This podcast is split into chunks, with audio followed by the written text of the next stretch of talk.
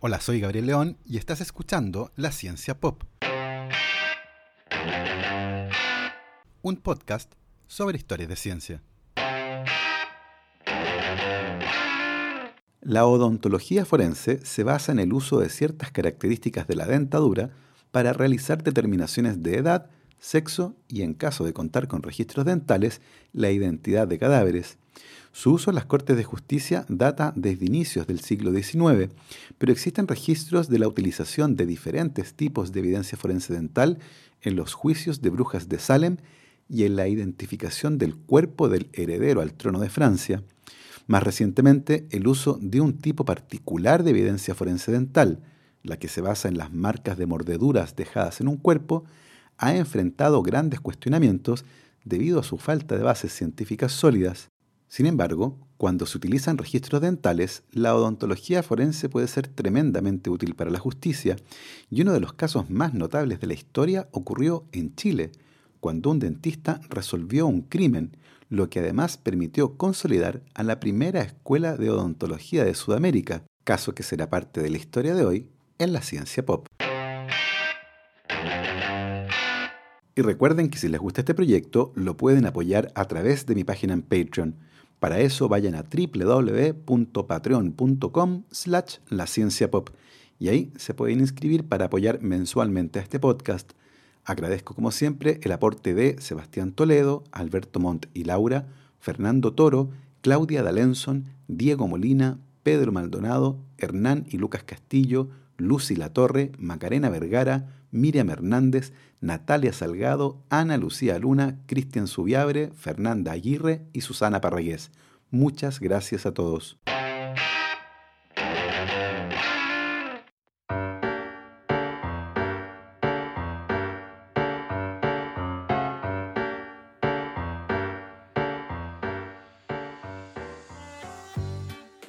No hay ninguna duda que el rey Luis XVI y su esposa María Antonieta murieron guillotinados durante la Revolución Francesa.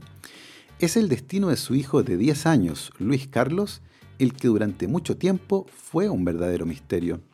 Después de la muerte de Luis XVI, el 21 de enero de 1793, su esposa María Antonieta y sus hijos María Teresa y Luis Carlos, convertido en el rey sin corona Luis XVII luego de la muerte de su padre, fueron encarcelados en la misma celda hasta el 3 de julio de 1793, cuando los guardias llegaron durante la noche para sacar al pequeño Luis Carlos. El niño fue llevado a una celda aparte y vivió a partir de ese momento en el más completo abandono, siendo además golpeado y torturado de manera constante por sus carceleros. El registro oficial indica que Luis Carlos murió en prisión a la edad de 10 años, el 8 de junio de 1795, muy probablemente de tuberculosis. El médico Philippe Jean Pelletan realizó la autopsia, la que reveló el paupérrimo estado de salud del niño, que estaba desnutrido y mostraba cicatrices que evidenciaban el maltrato físico que había sufrido. Siguiendo una vieja tradición, el médico removió el corazón del niño para preservarlo y se lo llevó a su casa, donde lo almacenó en un frasco de vidrio relleno con alcohol. El 10 de junio de 1795, dos días después de su muerte, el cuerpo de Luis Carlos fue enterrado en el cementerio de Santa Margarita en París en una tumba sin lápida. Sin embargo, no todos aceptaron la versión oficial. Los rumores decían que el heredero al trono había sido reemplazado por otro niño y que Luis Carlos había huido a algún lugar seguro. Los rumores no se desvanecieron con el paso del tiempo. Es más, los intentos por arrojar luz sobre el destino del hijo de Luis XVI tuvieron el efecto contrario. En 1846, 50 años después de la muerte de Luis Carlos, las autoridades exhumaron el que en teoría era su cuerpo. Sin embargo, la conclusión del análisis forense señalaba que los restos eran de un hombre joven de entre 14 y 20 años. En una época muy anterior a los análisis de ADN, la odontología forense cumplía un rol muy importante. Esta área de la ciencia forense permite extraer información relevante a partir de las características de la dentadura, cuyo análisis puede, con diferentes grados de precisión, sugerir la edad, sexo y, dependiendo de la información adicional disponible, la identidad de una persona. Por ejemplo, en caso de existir registros dentales, es posible contrastar la información de esos registros con la evidencia forense que se encuentre. En el caso de los restos desenterrados en París en 1846, el análisis forense mostró que pertenecían a un hombre joven, cuyas muelas del juicio ya habían emergido y por lo tanto tenía una edad que muy probablemente estaba entre los 14 y 20 años, muy lejos de los 10 años que tenía Luis Carlos al momento de morir, lo que sirvió para que las especulaciones con respecto a un posible escape aumentaran. No solo eso, había varias personas en distintos países que aseguraban ser Luis Carlos, y la noticia sobre la identidad fallida de sus restos en París fue utilizada para respaldar sus historias. Por otro lado, el corazón de Luis Carlos recorrió Europa durante siglos, pasando de mano en mano. Su historia también se mezcló con la de los restos desenterrados en París y las historias de los impostores, por lo que su autenticidad quedó en entredicho. Finalmente, a inicios del 2000, científicos hicieron pruebas de ADN usando una pequeña muestra del corazón que estaba preservado desde 1795 y que se suponía era de Luis Carlos. Esta muestra fue comparada con muestras extraídas de un mechón de cabello de María Antonieta y otras dos muestras obtenidas de parientes vivos que seguían la línea materna. El resultado del estudio sugería que casi con total seguridad se trataba del corazón de Luis Carlos. Con esto terminaron las especulaciones sobre los supuestos herederos perdidos. Si bien en el caso que les cuento, la evidencia de odontología forense tenía como principal objetivo zanjar una disputa histórica, este tipo de evidencia tiene un rol muy relevante en el sistema de justicia, y la primera vez que se utilizó en ese contexto de manera oficial fue en 1814. Por aquella época, la educación médica se enfrentó a un gran dilema, ya que los profesores de las facultades de medicina, especialmente los que enseñaban anatomía, necesitaban cadáveres humanos para instruir a los estudiantes. Sin embargo, la población en general veía esta práctica con emociones que van desde el simple desdén hasta la abierta hostilidad. Por ejemplo, en 1807, algunos ciudadanos de Baltimore quemaron la casa donde los primeros estudiantes de la recién fundada Facultad de Medicina de la Universidad de Maryland realizaban disecciones anatómicas, lo que llevó a la escuela a construir un nuevo edificio usando ladrillos y en las afueras de Baltimore en 1812. La falta de cuerpos adecuados para el estudio resultó en la exhumación ilegal de cuerpos recién enterrados. Así, el robo de tumbas se convirtió en un negocio muy lucrativo para algunos. No solo eso, los estudiantes de medicina también recurrieron a esta práctica, refiriéndose a sí mismos como resurreccionistas. En junio de 1814, los doctores Granville Pattison y Andrew Russell, junto a los estudiantes Robert Munro y John McLean, fueron juzgados en Edimburgo, Escocia, por supuestamente robar la tumba de la señora Janet McAllister. Durante el juicio se utilizó como evidencia la prótesis maxilar de la señora McAllister para respaldar la acusación de que una de las tantas cabezas encontradas en la sala de disecciones de los médicos era la de ella. El doctor James Alexander, el dentista de la señora McAllister y testigo de la acusación, declaró que una prótesis dental que él había fabricado para ella se ajustaba a una de las cabezas que había en la sala de disección. Sin embargo, otro médico, el doctor John Gibson, un cirujano que había cuidado a la señora McAllister hasta su muerte y que también fue testigo de la acusación, creía que, aunque los dientes encajaban, el perfil de la cabeza no era el de la señora McAllister y otro dentista declaró que la prótesis no ajustaba perfectamente, pero reconoció que esto no era evidencia suficiente para descartar que se tratara de la cabeza de la mujer. El jurado finalmente emitió el veredicto de no culpable y acusación no probada para todos los acusados. Al revisar el caso, parece claro que la evidencia dental difícilmente podría haberse usado mejor, ya que la escena del crimen no se selló durante la investigación.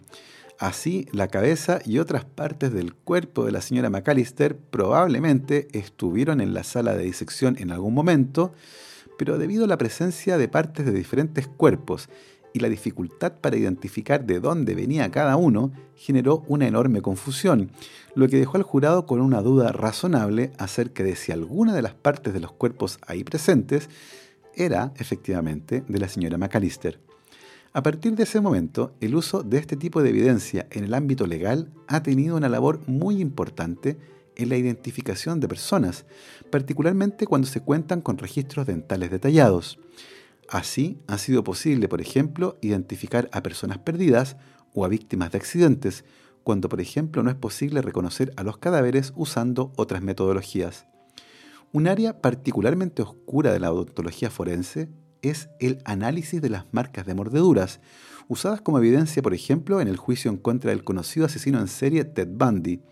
La utilización de tales marcas como elemento probatorio es muy antiguo y se usaron, por ejemplo, en los juicios de las brujas de Salem. En efecto, el 4 de mayo de 1692, el reverendo George Burroughs fue arrestado en Salem, Massachusetts, bajo sospecha de brujería. La única evidencia física contra Burroughs fueron las marcas de mordeduras encontradas en algunas de las mujeres jóvenes que fue acusado de reclutar para unirse a él. Durante el juicio, la boca del acusado fue abierta y se comparó sus dientes con las marcas de dientes que quedaron sobre los cuerpos de varias de las mujeres, las que estaban presentes en la sala del tribunal. Usando esa evidencia, George Burroughs fue condenado a muerte por brujería. Dos meses después de ejecutar su condena, el gobernador de Massachusetts pidió el fin de los juicios por brujería. También prohibió el uso de evidencia espectral e intangible en juicios penales. Dos décadas después, Burroughs fue declarado inocente y la colonia de Massachusetts compensó a sus hijos por la ejecución injusta de su padre. Lamentablemente, esto es algo que 300 años después sigue ocurriendo. En Estados Unidos, el uso de las marcas de mordedura como evidencia forense ha tenido impactos muy negativos. En muchos casos, esa ha sido la única evidencia física de la Fiscalía y ha generado un gran número de condenas erróneas, incluyendo varias penas de muerte. Uno de los grandes problemas de usar las marcas de mordeduras como evidencia en un juicio es que se basa en una idea que nunca fue realmente probada. No existen estudios sistemáticos que hayan analizado la tasa de error y las variables que afectan a la identificación de las marcas de mordedura con una dentadura en particular. De hecho, un estudio informal realizado en 1999 por un miembro del Consejo estadounidense de Odontología Forense, determinó que en este tipo de análisis la tasa de identificaciones falsas llegaba al 63%.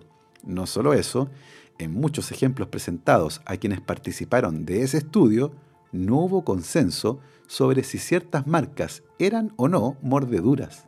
Y esa es una lección muy importante. De hecho, un informe del año 2009, emitido por el Consejo Nacional de Investigación Científica de Estados Unidos, estableció que no todo lo que es presentado como ciencia forense es ciencia.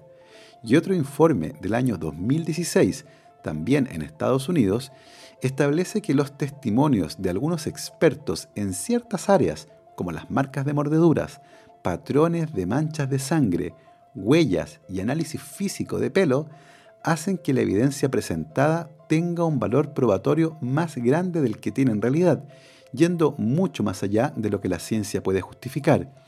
Es decir, exageran el alcance de sus observaciones, las que son presentadas a un jurado inexperto como la verdad. Y las marcas de mordeduras parecen ser particularmente poco confiables. De hecho, en el informe del año 2016 se establece que la disciplina completa de análisis de marcas de mordeduras no cumple con los estándares científicos mínimos, o sea, que jamás debería usarse en un juicio. Sin embargo, las otras aplicaciones de la odontología forense y principalmente la comparación de la dentadura usando los registros médicos ha sido tremendamente útil en la identificación de cadáveres y a la vuelta de esta pausa les voy a contar cómo la resolución de un crimen por parte de un dentista terminó siendo clave para la consolidación de la primera escuela de odontología de Sudamérica. La ciencia pop cuenta con el auspicio de Segesta, gerenciamiento e inspección técnica de obras, Segesta ofrece un servicio personalizado basado en la experiencia en más de 230 proyectos, incluyendo la conducción de procesos de licitación exitosos, supervisión técnica y administrativa de proyectos de construcción y la coordinación de proyectos de arquitectura y construcción, con énfasis en el cumplimiento de estándares técnicos, económicos y plazos. Segesta gerenciamiento e inspección técnica de alta eficiencia para proyectos de construcción, con más de 2 millones de metros cuadrados de experiencia en los ámbitos de retail, industrial, oficinas, salud, educación e inmobiliario. Para más información, visite la página www.segesta.cl.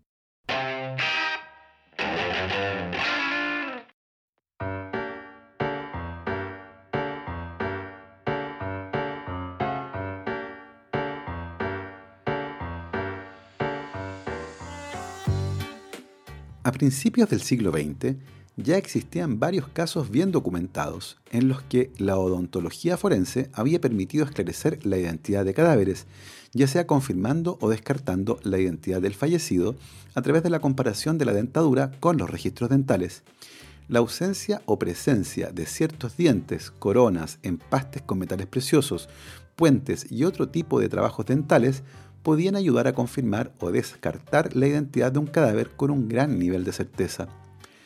A comienzos del año 1908 hubo un incidente muy lamentable en la localidad de Caleu, ubicada a 68 kilómetros al noroeste de Santiago, la capital de Chile. Un grupo de excursionistas alemanes fue confundido por los habitantes de la zona con los cuatreros que habían cometido varios delitos en la zona los excursionistas fueron atacados con armas de fuego y el incidente terminó con cinco de ellos heridos y uno muerto. Esto generó un grave incidente diplomático entre el imperio alemán y el gobierno de Chile, lo que fue seguido de cartas amenazantes dirigidas a la legación del imperio alemán en Santiago, el equivalente de la embajada. En aquella época, cuatro personas trabajaban en la embajada alemana en Santiago. El ministro plenipotenciario o embajador, el barón Hans von Bodman, el secretario Juan Bernardo von Belschek y Guillermo Beckert, que oficiaba de secretario segundo, todos ellos alemanes. El cuarto trabajador de la embajada era el chileno Ezequiel Tapia, un ex soldado de 25 años que se desempeñaba como portero y mayordomo. Las cartas anónimas que estaban siendo dirigidas a la embajada pedían que se retirara la demanda en contra de los chilenos que habían atacado a los excursionistas alemanes en Caleu y fueron recibidas durante mucho tiempo. El segundo secretario de la embajada, Guillermo Baker, se mostraba particularmente afectado por las amenazas, las que eran dirigidas en contra de su vida, y le había contado a varios amigos que sentía mucho temor. También había declarado sentirse enfermo, que al esforzarse le dolía el pecho y le había pedido a uno de sus amigos que si algo malo le llegaba a pasar, que por favor se casara con su viuda para que ella no quedara desamparada Guillermo Beckert había nacido en la ciudad alemana de Nuremberg, en la que vivió hasta los 22 años de edad, momento en el que huyó de esa ciudad rumbo a París luego de asesinar a un hombre en un duelo, reto que había emergido para zanjar la disputa por la atención de una mujer, que era la novia del hombre que resultó muerto. En París, Becker trabajó como vendedor y cajero de una fábrica de abrigos de piel, pero emigró a Uruguay siguiendo los pasos de una mujer española de la que se había enamorado en París. Desde Uruguay llegó a Chile y vivió en la zona sur del país antes de ser contratado como segundo secretario de la Embajada del Imperio Alemán en Chile. Las cartas en contra de la legación alemana y particularmente contra Beckert siguieron llegando durante casi un año, hasta que ocurrió otro incidente. La tarde del viernes 5 de febrero de 1909, un voraz incendio afectó a la casona en la que funcionaba en el segundo piso la Embajada del Imperio Alemán en Chile. A esa hora solo estaba en la embajada el segundo secretario, Guillermo Beckert. El fuego consumió completamente la casona y varias horas después la policía, junto con el embajador, pudo entrar a recorrer lo que quedaba del edificio. A esa altura estaban desaparecidos el segundo secretario Beckert y el portero Tapia. Cerca de las 8 de la noche y luego de recorrer el edificio en ruinas, la policía finalmente encontró un cadáver completamente calcinado. El embajador reconoció los lentes y la cigarrera de plata del segundo secretario Beckert El hallazgo del cadáver fue seguido por la visita de dos jueces, varias autoridades de la policía y el ministro de Hacienda del gobierno de Chile. El cuerpo calcinado fue sacado esa noche y llevado a la morgue. A esa altura, el portero Ezequiel Tapia seguía desaparecido. Lo último que sabían de él era que el día del incendio por la mañana, el secretario Beckert le había pasado 60 pesos para que hiciera algunas compras. Luego de eso, nadie lo había visto. A la mañana siguiente, el sábado 6 de febrero, el cuerpo calcinado fue examinado por dos médicos en presencia de un juez. Se determinó que el cadáver tenía consigo varias pertenencias de Guillermo Beckert, incluyendo una argolla de matrimonio en la que en su interior tenía la inscripción NL 13399. Se refería al nombre de su esposa, Natalia López, y su fecha de matrimonio, el 13 de marzo de 1899. También se identificó su cigarrera de plata, lentes con cadena y las colleras de su camisa. También su ropa fue reconocida por su esposa. Con toda esta evidencia, el cadáver fue identificado como el del segundo secretario Guillermo Beckert. A esa misma hora, la revisión de los escombros en la embajada revelaba que la caja fuerte había sido descerrajada y vaciada, y el embajador confirmó que en ella había al menos 25 mil pesos chilenos, una gran suma de dinero por aquella época. Ezequiel Tapia, el portero, seguía desaparecido y a esa altura, con toda la evidencia disponible, el incendio en la Embajada del Imperio Alemán en Chile había pasado de ser un lamentable incidente a un robo con homicidio e incendio, perpetrado muy probablemente por el portero, el chileno Ezequiel Tapia. Este hecho tensionó aún más las ya maltrechas relaciones entre el Imperio Alemán y el gobierno de Chile, y amenazaba con generar un incidente diplomático de proporciones. La tarde del sábado 6 de febrero, el cuerpo calcinado fue sacado de la morgue en un lujoso ataúd y transportado en una carroza fúnebre tirada por cuatro caballos hasta la casa del segundo secretario Beckert, donde fue velado por su familia. El juez que llevaba la causa, que a esa altura estaba siendo investigada como un crimen, entrevistó a varias personas, pero una de ellas acudió voluntariamente a prestar declaración. Se trataba de Otto Isakovich, un austriaco residente en Chile que trabajaba en una joyería. Isakovich vivía en el primer piso de la casona en la que funcionaba la embajada de Alemania y luego del incendio había perdido todo. Se fue a pasar la noche a un hotel del barrio y ese mismo viernes por la noche fue al teatro con la dueña del hotel y su hija. Volvieron pasada la medianoche y al entrar al hotel, Isakovich se devolvió a saludar a alguien que conocía desde hace mucho tiempo, el segundo secretario Beckert. Isakovich desconocía que a Beckert se le había dado por muerto y se acercó para preguntarle por los detalles del incendio. Le habló en alemán, pero Beckert le contestó en castellano. No le conozco a usted, le dijo, y subió un carruaje que lo esperaba frente al hotel. Según la declaración de Isakovich, quien compartió una casa con Becker por un año y lo conocía muy bien, se trataba sin lugar a dudas del segundo secretario Guillermo Beckert. En vista de esta declaración, el juez ordenó detener el funeral y practicar una segunda autopsia. Esta vez participarían cinco médicos, dos alemanes y tres chilenos, el juez y las esposas de Beckert y Tapia, el portero chileno de la embajada que todavía estaba desaparecido. Además, se consideraría un detalle aportado por la esposa de Tapia. A su marido no le faltaba ningún diente y solo tenía una carie. A Beckert le habían sacado varias muelas y tenían pastes de oro y platino. La autopsia consideró que todos los efectos personales del cadáver, lentes, cigarrera, argolla de matrimonio, colleras y ropa, pertenecían en efecto al segundo secretario Beckert. El examen del cráneo no fue definitivo, el estado en el que había quedado dificultaba muchísimo una identificación de cualquier característica distintiva, y luego de un rato se desistió de proseguir con el análisis. El cuerpo fue puesto nuevamente en su ataúd y llevado con gran pompa a una iglesia para la ceremonia fúnebre.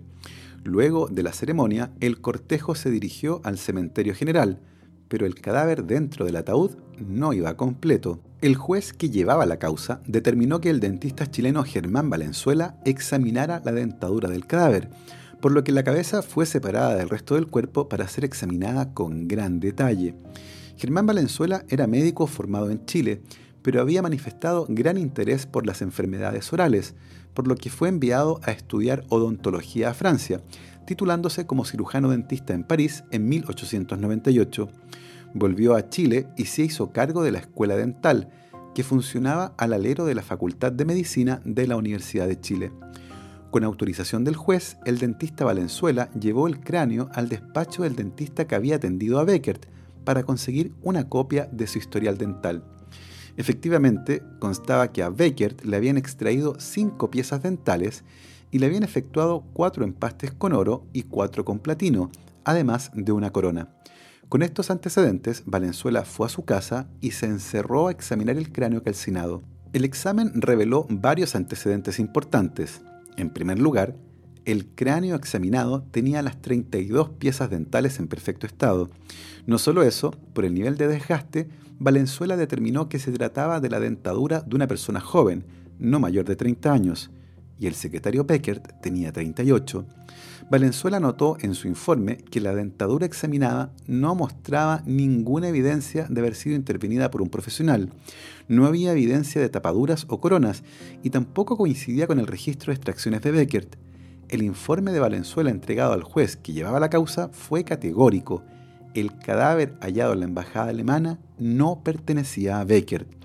El asesinado era el chileno Ezequiel Tapia, cuya dentadura descrita por su viuda calzaba con la del cadáver. Era el cuerpo de Tapia el que tuvo funeral de Estado. Beckert había huido con el dinero de la embajada. Rápidamente se emitió una orden de captura en contra del alemán, que fue detenido en el sur de Chile cuando intentaba cruzar la frontera hacia Argentina. Se había afectado el bigote y viajaba con parte del dinero robado. Beckert aparentemente había planeado el crimen desde hace mucho tiempo y cuatro meses antes del incendio había entregado dos cartas que debían ser abiertas en caso de que algo malo le pasara. En esas cartas manifestaba su temor a que algo malo le ocurriera y describía las amenazas recibidas por parte de ciudadanos chilenos. Se determinó que Beckert había robado en total la suma de 250 mil pesos chilenos de aquella época, una pequeña fortuna.